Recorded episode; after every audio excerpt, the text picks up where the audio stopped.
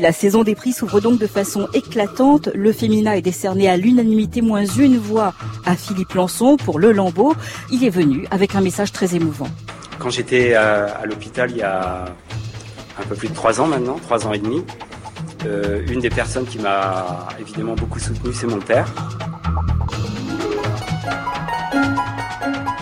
Ça peut pas faire de mal. Et il est mort euh, le jour où je recevais les épreuves de ce livre. Donc il n'a pas pu le lire. Et c'est à lui que je pense. Voilà. J'aurais aimé qu'il soit là, qu'il le lise et euh, qu'il le lise d'abord, qu'il soit là. Et on écrit euh, évidemment avant tout pour les vivants, mais en pensant aux morts. Lecture proposée par Guillaume Gallienne. Ça peut pas faire de mal.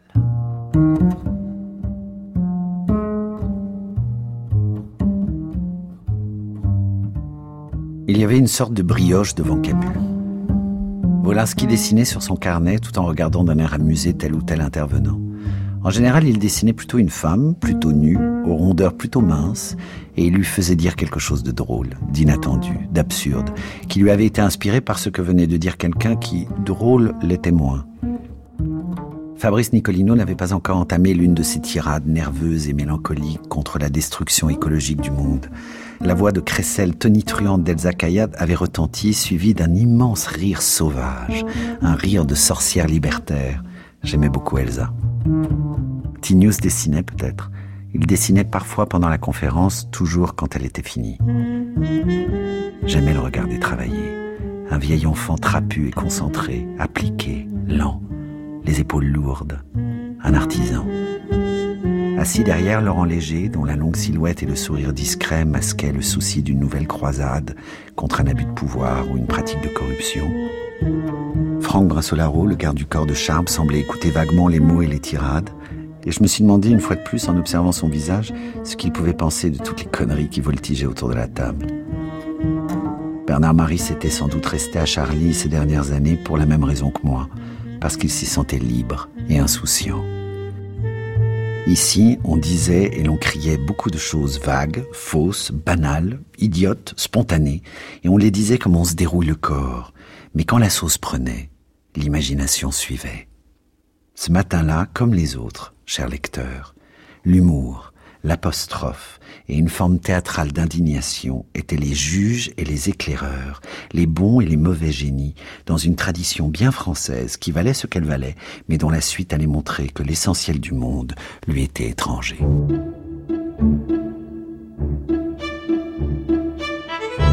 Le passage que nous venons d'entendre, Philippe Lançon nous invite à la table de conférence de l'hebdomadaire Charlie le matin du 7 janvier 2015, peu avant l'attentat sanglant dont il fut à la fois le témoin et la victime. Dans son magnifique récit intitulé Le Lambeau, paru chez Gallimard, l'auteur célèbre la mémoire et l'esprit de liberté de ses camarades journalistes et dessinateurs de presse et nous donne à lire leurs derniers instants de vivant. Il y a en effet un avant et un après, une cassure qui sépare à jamais le temps d'une certaine innocence et celui qui succède à l'attentat. L'homme qui nous parle et nous raconte le drame qu'il a vécu nous revient d'entre les morts. Il y a laissé une part de lui-même, car ce roman, au plus près du réel, qui met en scène une page sombre de notre histoire collective, est aussi un récit intime. Nous assistons ici à la reconstruction psychique et physique d'un homme traversé par les balles, un blessé de guerre dans une ville en paix. Accompagné jour après jour pendant près d'une année par les soignants, l'auteur rend un hommage vibrant à l'engagement sans faille du personnel hospitalier, ces héros discrets qui l'ont reconduit vers la vie et lui redonnèrent un visage, lui qui fut une gueule cassée. Le Lambeau est pour moi un des plus beaux livres que j'ai lus ces dix dernières années. Ce fragile morceau de chair à vif, c'est aussi le terme par lequel la médecine désigne la greffe, jouant la métaphore double de sa blessure et de sa reconstruction. Autour de lui, ses proches, la musique, la littérature, Kafka, Proust, la maladie de la grand-mère, mais aussi Thomas Mann, Bach, et l'écriture aussi lui serviront de tuteur pour se remettre debout et apprendre à passer de l'état de survivant à celui de vivant. Ce qu'il y a de génial chez Philippe Lançon, déjà dans ses critiques, mais là encore plus dans le lambeau, c'est que ses analogies personnelles et intimes deviennent immédiatement celles du lecteur. Le 7 janvier, la conférence de rédaction de Charlie est brutalement interrompue par l'intrusion de deux têtes vides cagoulées. Il est 11h25 passé dans les locaux de l'hebdomadaire satirique quand la conférence de rédaction bascule soudainement dans l'horreur. Le narrateur nous restitue la scène telle qu'il l'a vécue. Le surgissement ignoble de la barbarie, comme une mauvaise scène de cinéma, puis l'apparition d'un bourreau sans visage qui le laisse pour mort. Tu ne veux pas faire ta chronique sur Welbeck? m'a dit Bernard Maris. Oh non, je viens d'écrire dans Libération ce que j'en pensais, je n'ai pas envie d'en faire une ressucée. Depuis l'autre bout de la table, Charb a dit Oh, si, s'il te plaît, fais-nous une ressucée. Il y a eu quelques sourires, et c'est à cet instant qu'un bruit sec, comme de pétard, et les premiers cris dans l'entrée ont interrompu le flux de nos blagues de nos vies. Je n'ai même pas eu le temps d'y penser, et tout l'ordinaire a disparu. J'ai entendu d'autres petits bruits secs, pas du tout de bruyantes détonations de cinéma, non. Des pétards sourds et sans écho. J'ai entendu une femme crier « Mais qu'est-ce que ?» Une autre voix de femme crier « Ah !» Une autre voix encore pousser un cri de rage, plus strident, plus agressif. Une sorte de « Ah !» Mais celle-là, je peux l'identifier, c'est la voix d'Elsa Kayat. Pour moi, son cri signifiait simplement « Mais qu'est-ce que c'est que ces connards ?» La dernière syllabe s'était tirée d'une pièce à l'autre. Il y avait dedans autant de rage que d'effroi, mais il y avait encore beaucoup de liberté. Peut-être est-ce le seul instant de ma vie où ce mot liberté a été plus qu'un mot, une sensation. Je croyais encore que ce qui avait lieu était une farce, tout en devinant déjà que ce n'en était pas une, mais sans savoir ce que c'était. Comme un papier calque mal replacé sur le dessin qu'on y a copié. J'ai vu Franck, le garde du corps de Sharp, se lever, tourner sa tête et puis son corps vers la porte de droite, et c'est alors, observant ses gestes, le voyant de profil dégainer son arme et regarder vers cette porte ouvrant sur je ne sais quoi, que j'ai compris qu'il ne s'agissait pas d'une farce, ni de gamin, ni même d'une agression, mais de tout à fait autre chose. Il m'est encore impossible de déterminer la nature de cette chose, mais je la sentais envahir la pièce, annoncée par les bruits et les cris, et ralentir absolument tout autour de moi, et en moi, faire le vide et la suspension. Quelqu'un était entré et répandait cette chose, mais je ne savais ni qui c'était, ni combien ils étaient. J'entendais de mieux en mieux le bruit sec des balles, une par une, et après m'être recroquevillé, ne voyant plus rien ni personne, coincé comme au fond d'un caisson, je me suis agenouillé, puis allongé doucement, presque avec soin, comme pour une répétition, en pensant que je ne devais pas, en plus du reste, mais quel reste, me faire mal en tombant. C'est sans doute dans ce mouvement par palier vers le sol que j'ai été touché, à trois reprises au moins, légèrement à distance, directement ou par balle perdue. Je n'ai rien senti et je n'en ai pas pris conscience.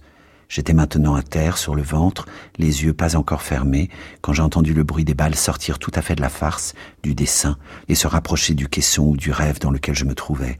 Il n'y avait pas de rafale. Celui qui avançait vers le fond de la pièce et vers moi tirait une balle et disait Allah Akbar. Il tirait une autre balle et répétait Allah Akbar. Il tirait encore une autre balle et répétait encore Allah Akbar. C'était un génie qui sortait d'une lampe noire, et peu importe la main qu'il avait frottée. L'abjection vivait sans limite. Il y a eu encore des balles, des secondes, des Allah Akbar. Tout était à la fois brumeux, précis et détaché. Mon corps était allongé dans les trois passages entre la table de conférence et le mur du fond, ma tête tournée vers la gauche. J'ai ouvert un œil et vu apparaître sous la table, de l'autre côté, près du corps de Bernard, deux jambes noires et un bout de fusil qui flottait plus qu'il n'avançait. J'ai fermé les yeux, puis je les ai de nouveau ouverts, comme un enfant qui croit que nul ne le verra s'il fait le mort, car je faisais le mort. J'étais cet enfant que j'avais été, je l'étais de nouveau, je jouais à l'Indien mort en me disant que peut-être le propriétaire des jambes noires ne me verrait pas ou me croirait mort, en me disant aussi qu'il allait me voir et me tuer. J'attendais simultanément l'invisibilité et le coup de grâce, deux formes de la disparition. Je me croyais toujours étranger à toute blessure. J'étais blessé pourtant, assez immobile et la tête baignant probablement déjà dans assez de sang pour que le tueur, en s'approchant, n'ait pas jugé nécessaire de m'achever. Je l'ai senti soudain presque au-dessus de moi et j'ai fermé les yeux, les ai rouverts aussitôt, comme si, pour voir quelques bouts de son corps et la suite de l'histoire, j'étais prêt à prendre le risque d'en subir la fin. C'était plus fort que moi. Il était là, comme un taureau flairant le torero immobile qu'il vient d'encorner, les jambes noires, le fusil pointé comme des cornes vers la terre, se demandant peut-être s'il fallait ou non insister. Je l'entendais respirer, flotter, hésiter peut-être. Je me sentais vivant et presque déjà mort, l'un et l'autre, l'un dans l'autre, pris dans son regard et son souffle. Puis il s'est lentement éloigné, attiré vers d'autres corps, d'autres capes, et tout est devenu silencieux. La paix est descendue sur la petite pièce, chassant peu à peu la menace d'une prolongation ou d'un retour des tueurs. Je ne bougeais plus, je respirais à peine. La brume se levait, je ne sentais rien, ne voyais rien, n'entendais rien. Le silence fabriquait le temps, et parmi les blessés et les morts, les premières formes de la survie.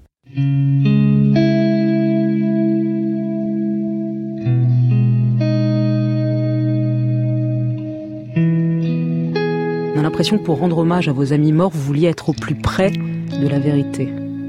Bah, de toute façon, euh, ils sont avec moi. Plus, plus, en vérité, plus qu'ils ne l'ont jamais été de leur vivant. Certains étaient euh, des gens très proches, comme Volinsky, enfin assez proches, en tout cas, pour qui j'avais énormément de tendresse et d'admiration.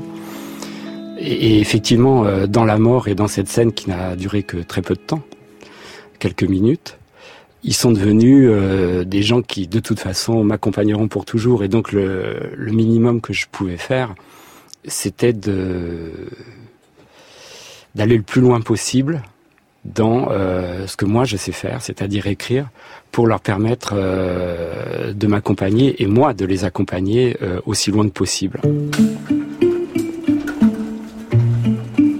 Le 8 janvier, Philippe Lançon s'éveille dans un lit d'hôpital entouré de ses parents. Deux mois de soins intensifs l'attendent. Sévèrement touché en plusieurs endroits par les balles des terroristes, le narrateur est transporté à l'hôpital de la Salpêtrière. Sa mâchoire est en partie détruite et il ne peut communiquer que par écrit. Entouré d'un cercle de proches très présents, parmi lesquels ses vieux parents, il bénéficie d'un halo affectif qui jouera un rôle important dans son processus de guérison. Voyons comment cette vulnérabilité soudaine bouleverse l'ordre des choses et semble le ramener en enfance. Mes parents sont arrivés dans la matinée, au moment où l'on me transférait du bâtiment des urgences à celui de stomatologie. Je ne les avais pas vus depuis le week-end précédent. Nous avions fêté chez eux la nouvelle année.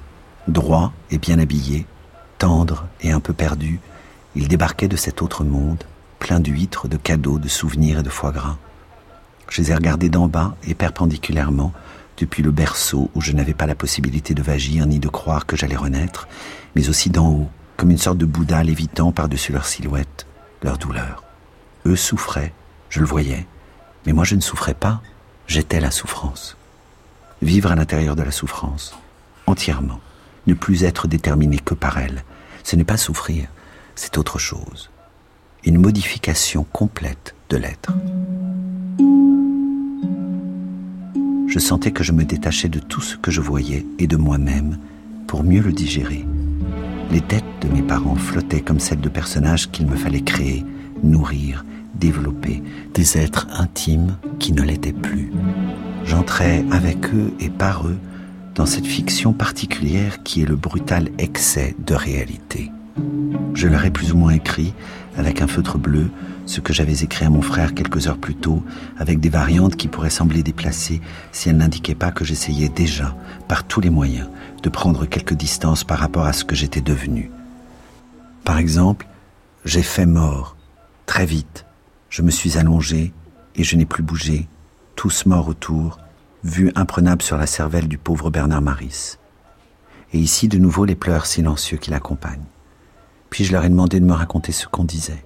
Je voulais être bercé par leur voix, comme je l'avais été par celle de mon frère, par l'éternité tranquille de nos rapports, et je suis devenu tout à fait ce que je n'avais jamais cessé d'être, leur enfant.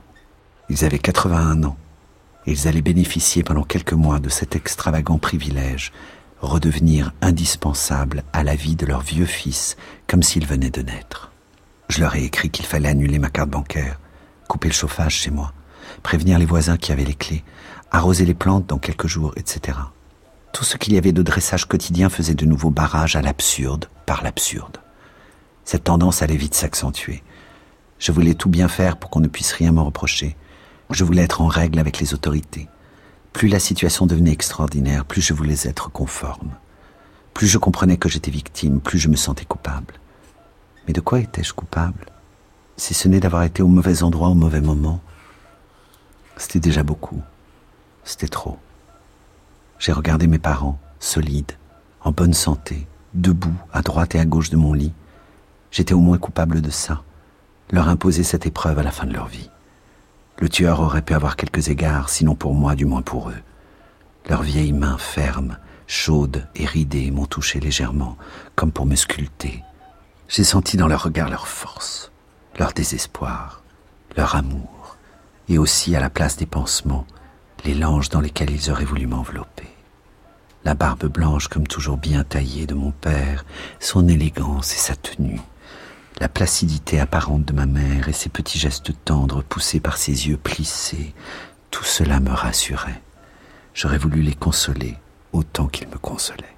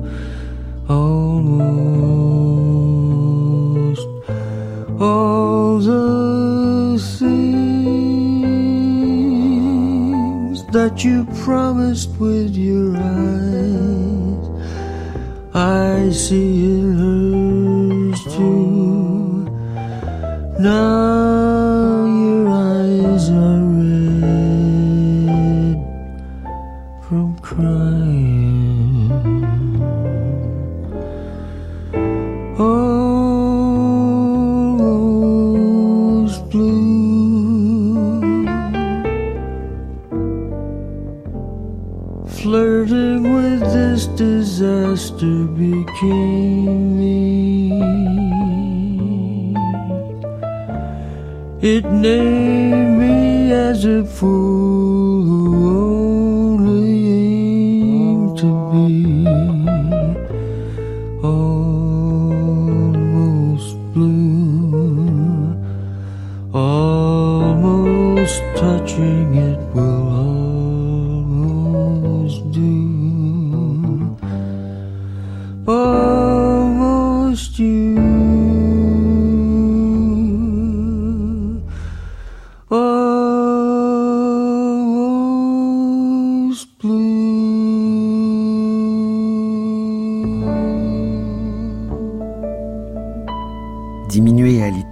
De demeurer dans l'espace clos de sa chambre, voyons comment Philippe Lançon se redresse intérieurement.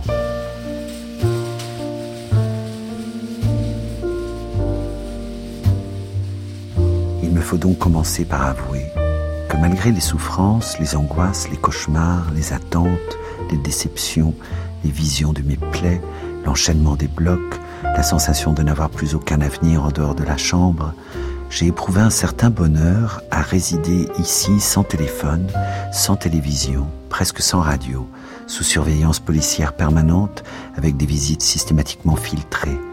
Le sens du combat s'était simplifié. Ce bonheur était le bonheur fragile d'un petit roi impuissant, immobile et improvisé, mais d'un roi malgré tout, enfin livré à lui-même et à ses ressources, sans distraction ni rencontres inutiles, avec pour seul accompagnement, outre l'équipe soignante, la famille et quelques amis, des livres, un ordinateur et de la musique. Le bonheur d'un roi qui ne rendait compte finalement qu'à un seul Dieu, son chirurgien, et à un seul Saint-Esprit, sa santé. C'était presque le bonheur du capitaine Nemo dans le Nautilus, mais un bonheur sans amertume, sans colère.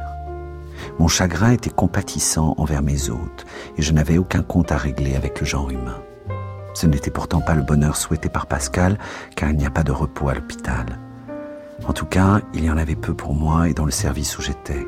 L'hôpital était un lieu à l'emploi du temps serré, où tout est action, tension, attente, discipline et crise de nerfs, comme à l'armée. Un lieu où pendant les trois premiers mois, je suis devenu, parce qu'il le fallait bien, un athlète en chambre. L'hôpital est une scène où se déploie un véritable ballet de blouse blanche et bleue, faisant connaissance avec l'aide-soignante Linda. Fragilisée par la violence de l'attaque, dans sa chair et dans son âme, la mâchoire détruite, incapable de manger, de sourire ou de parler, Philippe Lançon s'abandonne à l'expertise des soignants. Dans cet état, Il vit la chambre d'hôpital comme un cocon, une seconde peau, une matrice où se reconstruire. Ici, nous le découvrons tel un enfant entre les bras de la robuste Linda, une aide-soignante antillaise aux gestes sûrs et au caractère bien trempé qui l'aide à se laver. Voyons avec quel humour le narrateur sublime la gêne d'une situation qui n'a rien de très naturel, en s'imaginant rétrécir telle une savonnette sous l'effet de l'eau. Linda m'a empoigné, lentement, en claudiquant, un monstre bicolore à deux têtes, quatre jambes, quatre bras, une potence et plusieurs tuyaux s'est dirigé vers la salle de bain. Plusieurs fois, tenant à peine sur mes jambes, j'ai failli tomber. La masse rebondie et musclée de Linda me soutenait et m'enveloppait comme un nouveau-né. Dans la salle de bain, elle m'a aidé à enlever, ou plutôt à déchirer la blouse de bloc, ce qui évitait d'avoir à faire passer les tuyaux par les manches, et à me harnacher de sacs poubelles en prévision de la douche. Les sacs poubelles protégeaient les cicatrices fraîches, les pansements et les perfusions. Il n'est pas si facile de les installer, et le jour où l'on y parvient vite et seul, on éprouve un légitime orgueil. Il m'annonçait aussi une caractéristique de la vie dans un service de chirurgie de pointe, un mélange de technicité, de rusticité et de pauvreté. Linda m'a emmailloté mes bras. Le visage était interdit de douche. Pour me laver les cheveux, je devais m'asseoir et me pencher le plus possible en arrière. Linda s'est chargée du shampoing tout en me disant La prochaine fois, c'est vous qui le ferez, monsieur Lançon. Vous verrez que vous y arriverez. J'aimais sa rudesse, bienveillante. Deux mois et demi plus tard, entrant dans la chambre et observant de près un visage qu'elle n'avait pas vu depuis un mois pour cause de vacances, elle m'a dit en souriant Faites voir N'est pas si mal. Vous n'êtes pas si défiguré que ça. On a vu bien pire. Ici, on voyait toujours pire que soi-même. Mais je n'ai pas pu m'empêcher d'être accablé par sa réaction. J'ai mis un disque de bac. Je me suis calmé. Et j'ai pensé qu'après tout, elle avait raison. Pendant la douche, plusieurs fois, j'ai failli tomber. Chaque fois, le corps de Linda m'a servi de matelas, de corset et de tuteur. Plus l'eau coulait, plus je rapetissais, et plus Linda grandissait. Si la douche avait duré une heure, j'aurais eu la taille d'une souris et elle d'une montagne.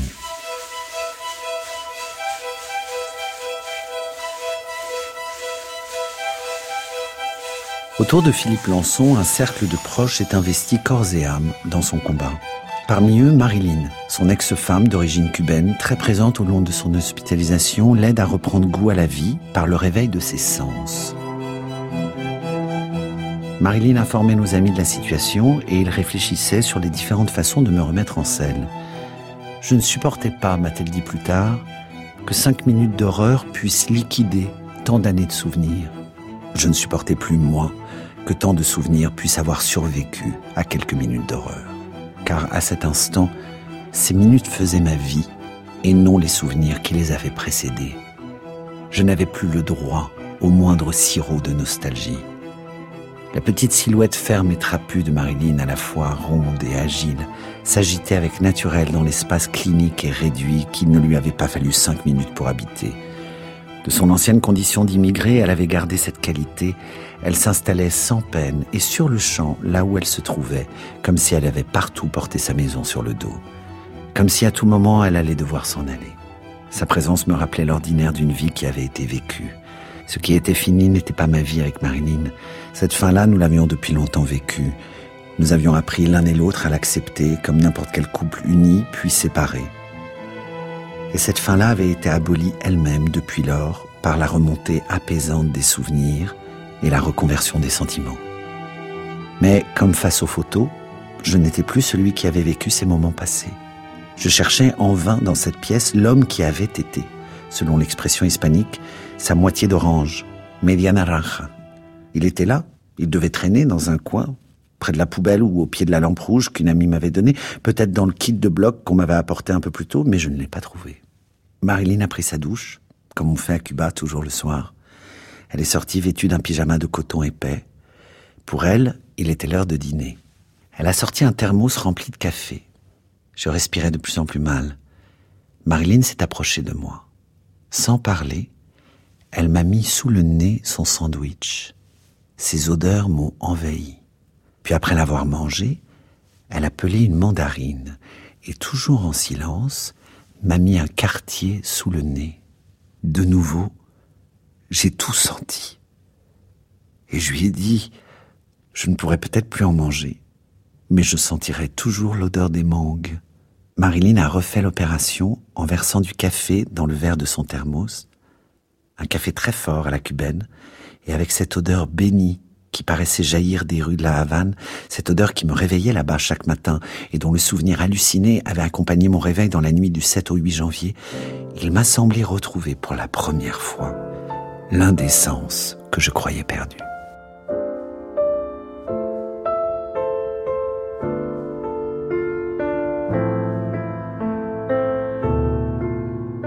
Celui dont il est question dans, dans ce livre est un autre. C'est-à-dire que c'est quelqu'un qui est moi, effectivement, mais que j'ai vécu euh, d'une certaine façon quand j'étais dans une sorte d'état second, c'est le cas de le dire, au moment où j'ai vécu, et puis que j'ai revécu en écrivant presque comme une créature de fiction, tout en sachant que autant que ma mémoire et mon travail euh, soient précis, et j'ai essayé de l'être au maximum, euh, tout ce qu'il y a là-dedans, euh, je l'ai vécu.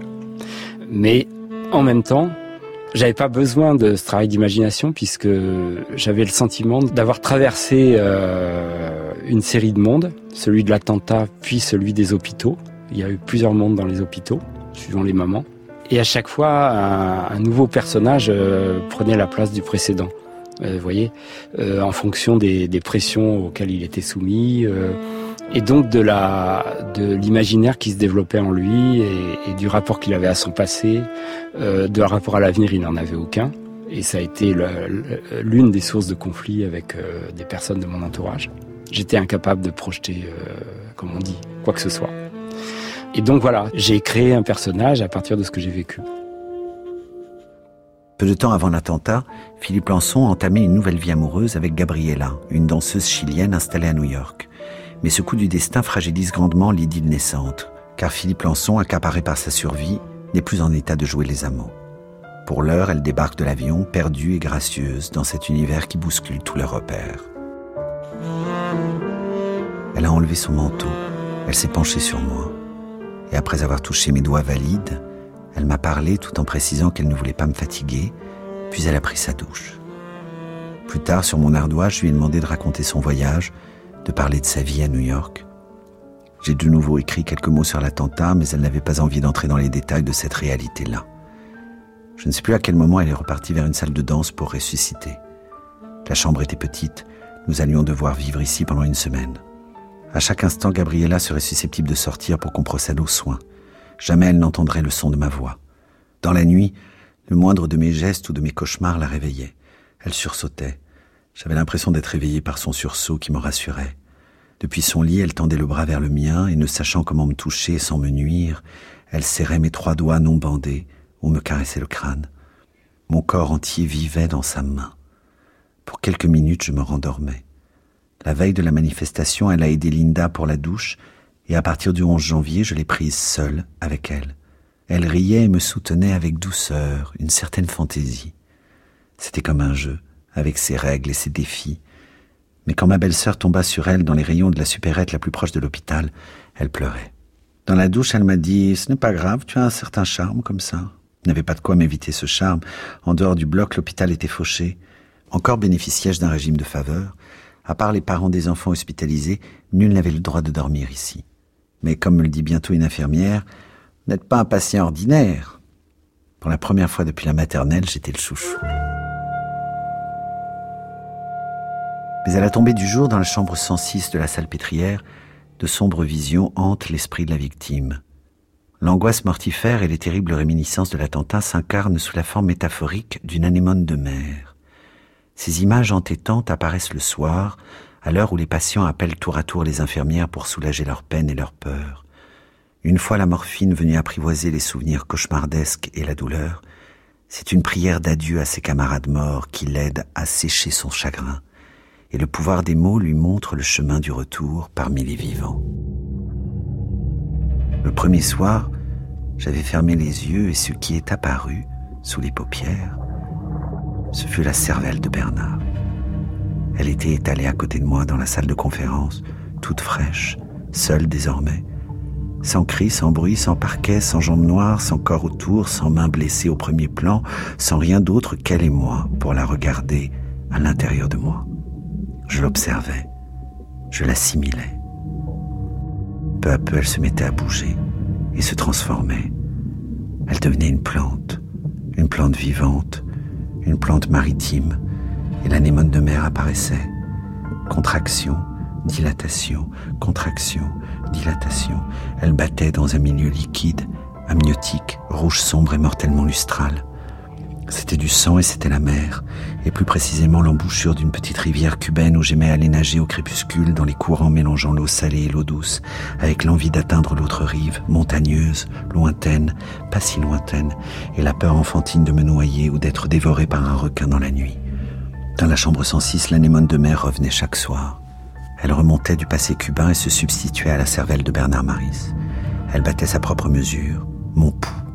Je devenais l'anémone de mer la sanglante anémone, et une fois à l'intérieur, dans ses tentacules, son velours, sa pulsion, je redevenais la cervelle de Bernard, une cervelle océanique détachée du petit parquet de la rue Nicolas Appert où avait eu lieu l'attentat, comme une méduse en pleine eau. À cet instant, une tristesse panique m'envahissait. Elle était le don de l'anémone, une réalité absolue et aussi peu comestible que le cacao à 100% et que pourtant il me fallait avaler. C'est peut-être cela qui caractérise le fou, être prisonnier à perpétuité de l'événement cruel et impensable qui, croit-il, l'a fondé. L'anémone était en moi, sous les paupières, dans la peau. Ouvrir les yeux était la seule façon de lui échapper.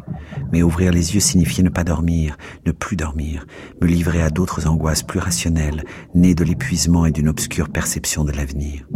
J'entrais alors dans un no man's land dont ne pouvait me délivrer que l'apparition de Christian, l'infirmier de nuit, que j'appelais Brother Morphine, celui qui par sa présence et ses piqûres chassait l'anémone. Dans les bras ou dans l'épaule? Je prenais mon feutre et j'écrivais l'épaule au plus près du cou. La morphine agissait ainsi plus vite et plus violemment. Elle conduisait à des visions plus acceptables. Un soir, une fois la piqûre faite et Christian sorti, la cervelle s'est transformée en anémone et les morts en sont sortis. Je me suis adressé à eux, un par un, puis tous ensemble comme s'ils étaient vivants ou comme si moi je ne l'étais plus. Je leur parlais de ce que nous avions vécu, je leur demandais ce qu'ils vivaient, je leur expliquais où je me trouvais. Je n'avais pas de chagrin, j'étais le chagrin. Insensiblement, passant d'une rêverie profonde à un moment de double clarté, j'ai commencé à les voir à distance, tels qu'ils étaient, tout à fait morts, et simultanément tels qu'ils avaient été, bien vivants. En les regardant d'un peu plus loin, de haut, détaché de l'anémone, j'ai séché le chagrin. J'ai commencé à leur murmurer une sorte de prière que ma bouche à une lèvre m'interdisait de prononcer. Je ne savais pas où je pouvais l'envoyer, je n'y pensais pas. L'important était de la dire. Elle s'adressait d'abord à celui dont la mort m'avait ouvert les yeux, Bernard, mais souriant et vivant, puis à celui dont je me sentais le plus proche, Wolinski. Je relis un passage de l'article qui en est sorti. Tandis que les pompiers me soulevaient sur un fauteuil à roulettes de la conférence, j'ai survolé les corps de mes compagnons morts, Bernard, Tinius, Cabu, Georges, que mes sauveteurs enjambaient ou longeaient, et soudain, mon Dieu, ils ne riaient plus. Cette phrase était une adresse et une formule magique. En la répétant, je survolais de nouveau le paysage, comme à l'instant où les secours m'avaient emporté sur la chaise. D'autres ont suivi, plus douces, plus intimes. Celles-là, je les répétais pour ne pas abandonner mes compagnons à leur sort je les ai répétés toute la nuit, mot par mot, dans un sens et puis dans l'autre, comme une confidence, sans penser encore qu'il pourrait s'agir d'un article destiné à être lu.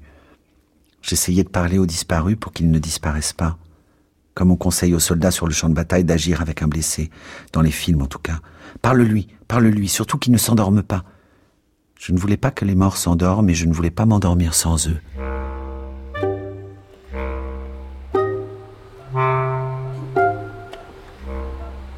Découvrons enfin la fée imparfaite qui lui redonnera figure humaine, Chloé.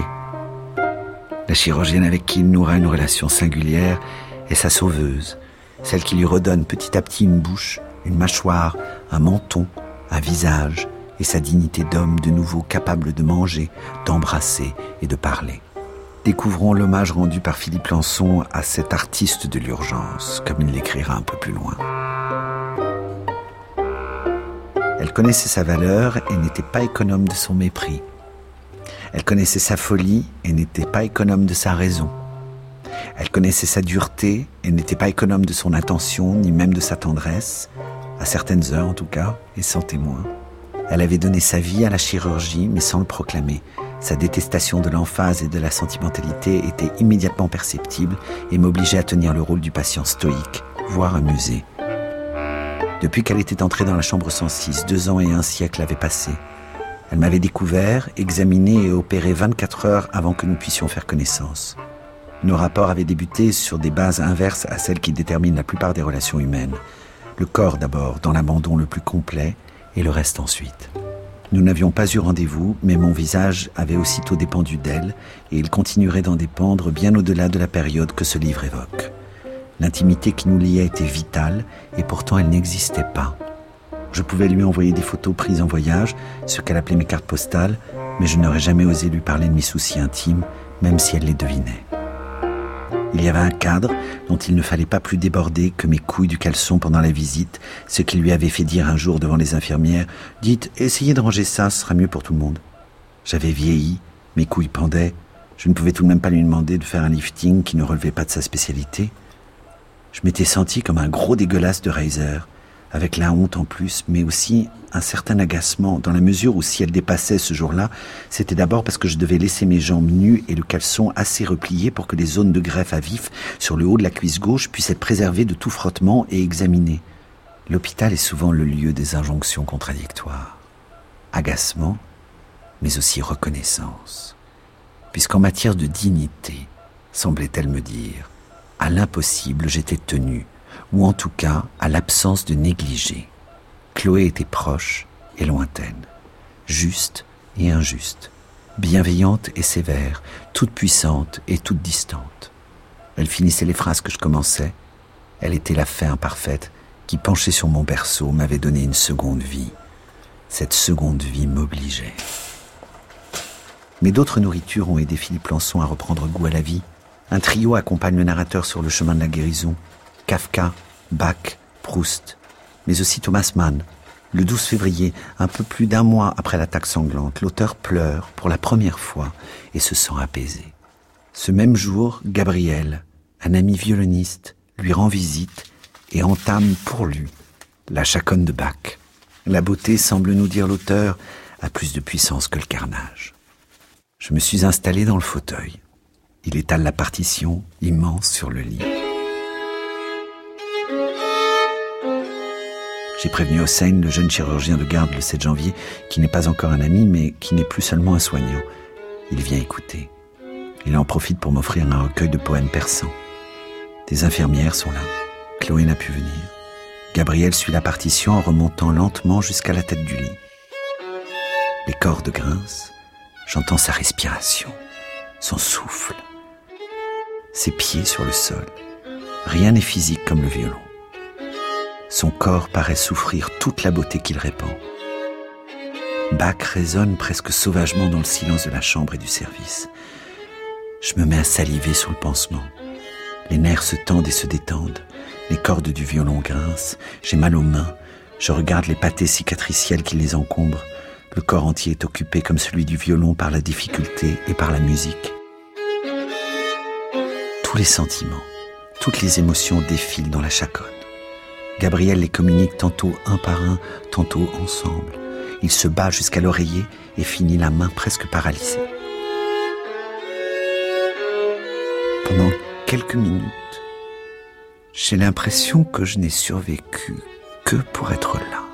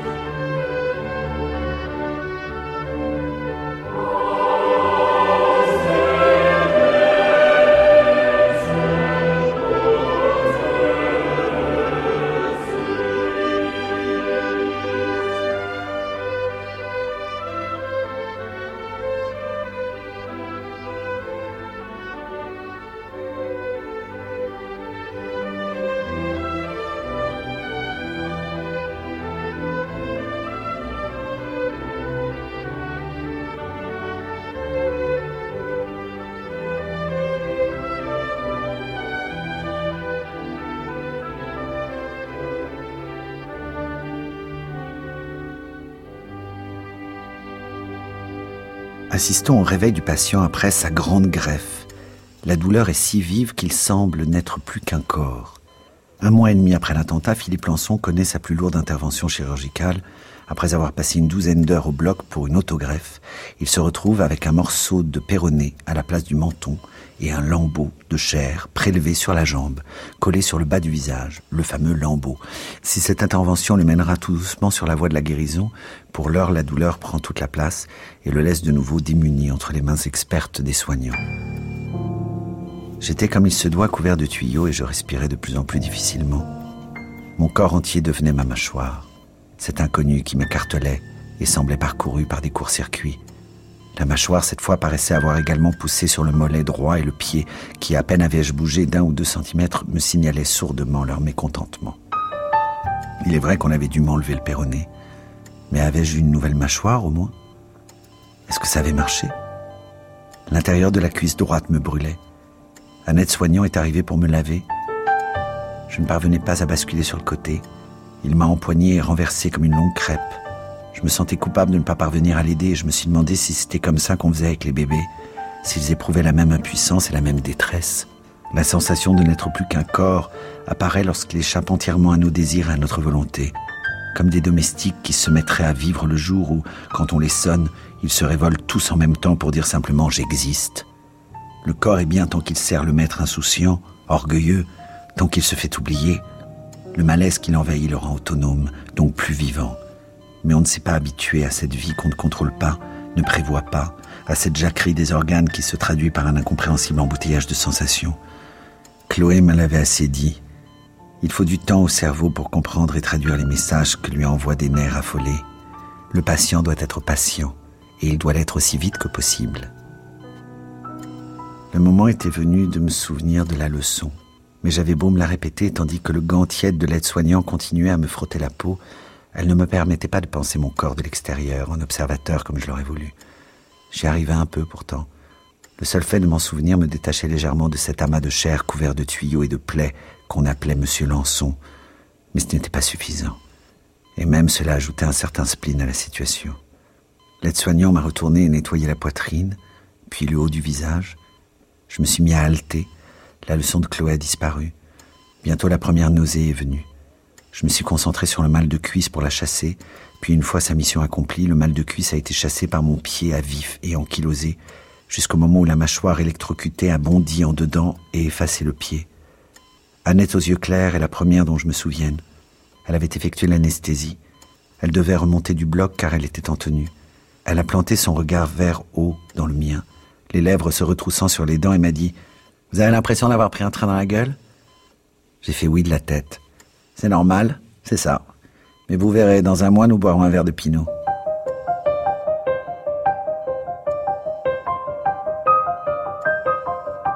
En guise d'épilogue, écoutons ce que nous dit l'auteur du rôle joué par l'écriture dans sa résurrection. L'angoisse et la souffrance symbolisées par l'anémone de mer se transforment assez vite en poche d'encre.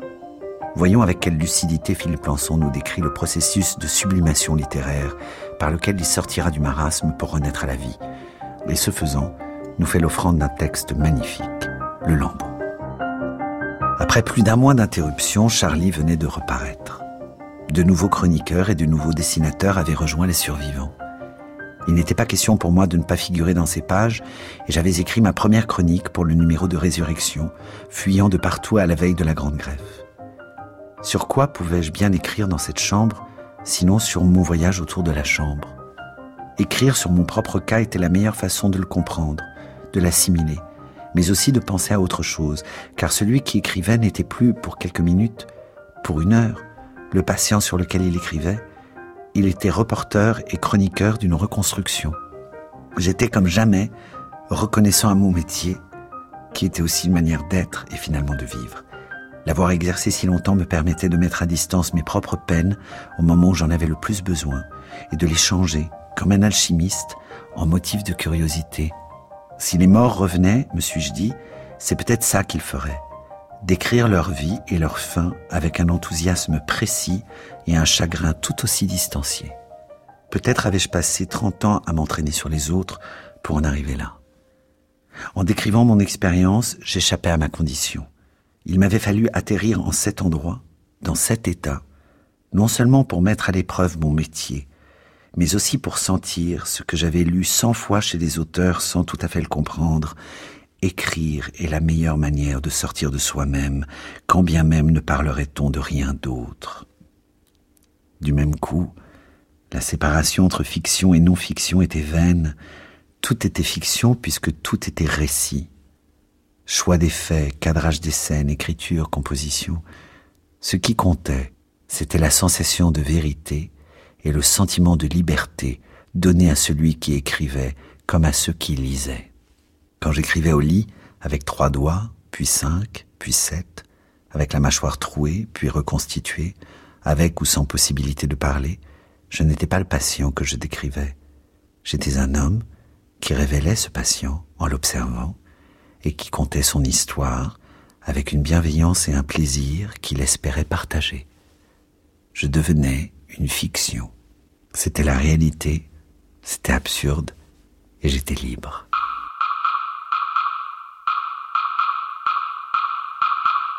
Je n'avais pas de chagrin, j'étais le chagrin, écrivez-vous. Le chagrin, mais pas la colère, Philippe Lançon. Pas de haine, ni de rage, à aucun moment contre les tueurs. Comment c'est possible? Je pense que la colère ou la rage, à supposer que j'en ai eu, m'aurait littéralement dissous et m'aurait empêché d'utiliser l'énergie dont j'avais besoin pour, euh, comme toute victime d'attentat euh, qui a été sérieusement blessée, pour le coup là, me reconstruire physiquement.